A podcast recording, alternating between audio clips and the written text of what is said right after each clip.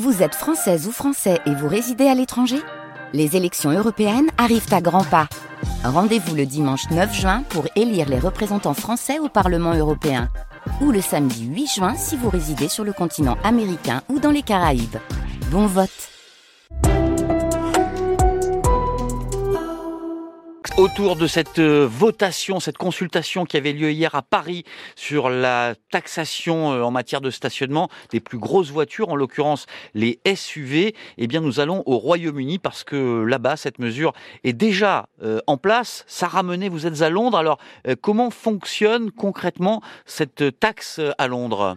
Eh bien, depuis 2015, la mairie de Londres a délimité une zone à très faible émission, c'est l'ULEZ, l'Ultra Low Emission Zone, et c'est un périmètre de la capitale britannique où les conducteurs les plus polluants eh bien, doivent payer une redevance journalière pour pouvoir circuler dans la capitale. Alors, ULEZ couvre actuellement tout le centre de Londres et oblige les conducteurs eh bien, à respecter des normes strictes encourageant ainsi les Londoniens à passer de véhicules très polluants à des modes de transport plus propres. Cette mesure, elle a été accueillie comment à l'époque? Pas très bien, mais c'est surtout plus récemment le projet d'extension de cette zone par la mairie de Londres qui ces derniers mois eh bien, a fait grincer des dents. Restreinte au centre de la capitale à son introduction, la zone va être finalement étendue à tout le Grand Londres, une zone de 1500 km qui compte 9 millions d'habitants.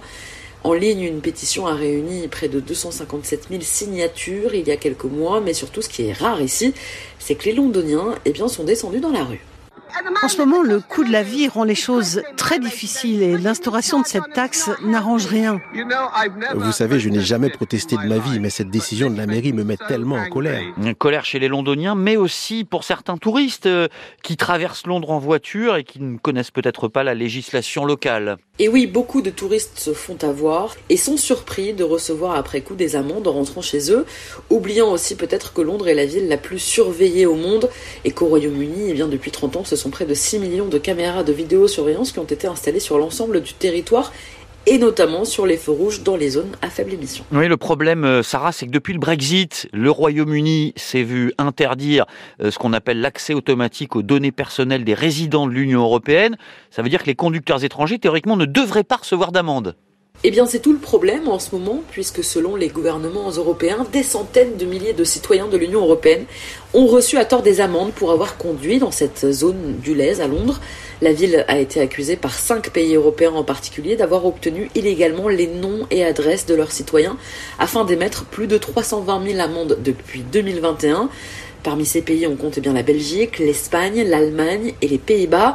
Le scandale a même été décrit par certains comme étant probablement l'une des plus grandes violations de données de l'histoire de l'Union européenne. Et résultat, il va y avoir une enquête sur ce sujet.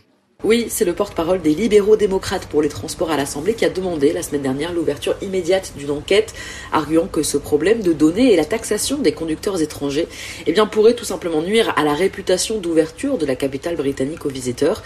On rappelle que Londres, c'est près de 20 millions de visiteurs internationaux par an, dont 10% arrivent via le shuttle, ce tunnel sous la Manche qui transporte les passagers et leurs véhicules. Sarah Menet à Londres euh, pour France Info, direction Stockholm, euh, maintenant la première ville au monde à interdire le centre-ville aux voitures thermiques. Carlotta Morteo, vous êtes la correspondante de France Info en Suède. Cette mesure euh, va entrer en vigueur dès la fin de cette année? Voilà, alors elle ne concerne qu'une partie du centre-ville, hein, vraiment la partie la plus dense aux alentours de la gare. C'est un carré délimité par quatre rues qui inclut une vingtaine de pâtés de maisons, ainsi que le tunnel Clara, une grosse artère souterraine de 850 mètres de long qui permet de traverser l'hypercentre du nord au sud. Le périmètre n'est pas très étendu, mais ça devrait améliorer la qualité de l'air de manière significative. Une étude du Karolinska Institute a démontré que les enfants qui grandissent dans les rues du centre ont des fonctions respiratoires plus réduites dès l'âge de 6 mois par rapport à ceux qui vivent plus loin. Et c'est cet aspect de santé publique qui est mis en avant par la municipalité. Donc dès l'année prochaine, seuls les véhicules électriques ou à faible émission carbone pourront euh, traverser Stockholm via le centre-ville. C'est censé réduire euh, le bruit également et ça aussi c'est un facteur déterminant pour la mairie puisqu'il est actuellement interdit de faire des livraisons la nuit pour préserver la quiétude. Et donc si les camions électriques sont plus silencieux, la ville envisage que les commerces et les bureaux euh, de ce quartier d'affaires puissent être livrés quand les habitants dorment, ce qui devrait participer à désengorger le quartier la journée. Et cette mesure, elle n'arrive pas seule, Carlotta. Euh, euh, c'est un ensemble en fait, hein, parce que le pays a pris de l'avance dans ses objectifs de décarbonation des transports. Oui, c'est vrai, on pense à la taxe carbone, notamment instaurée dès 1991 et qui est de loin la plus élevée au monde. La Suède a aussi interdit la commercialisation des véhicules thermiques neufs dès 2030. C'est un pays où plus on a une voiture polluante et vieille, plus on paye d'impôts. Et pourtant, le nombre de voitures diesel a explosé en Suède en 15 ans.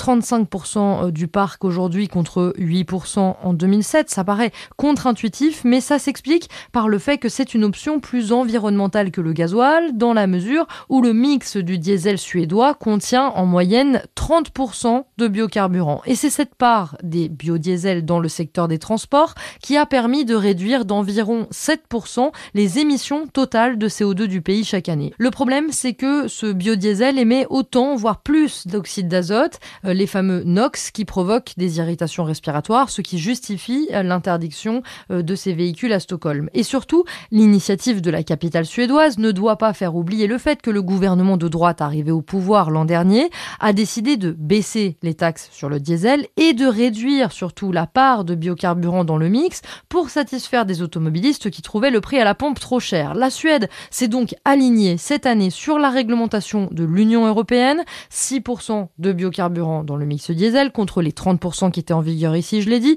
et cette mesure à elle seule, eh bien elle compromet l'objectif climatique de la Suède. Le pays pourrait perdre l'avance qu'il a prise. Carlotta Morteo, correspondante de France Info en Suède.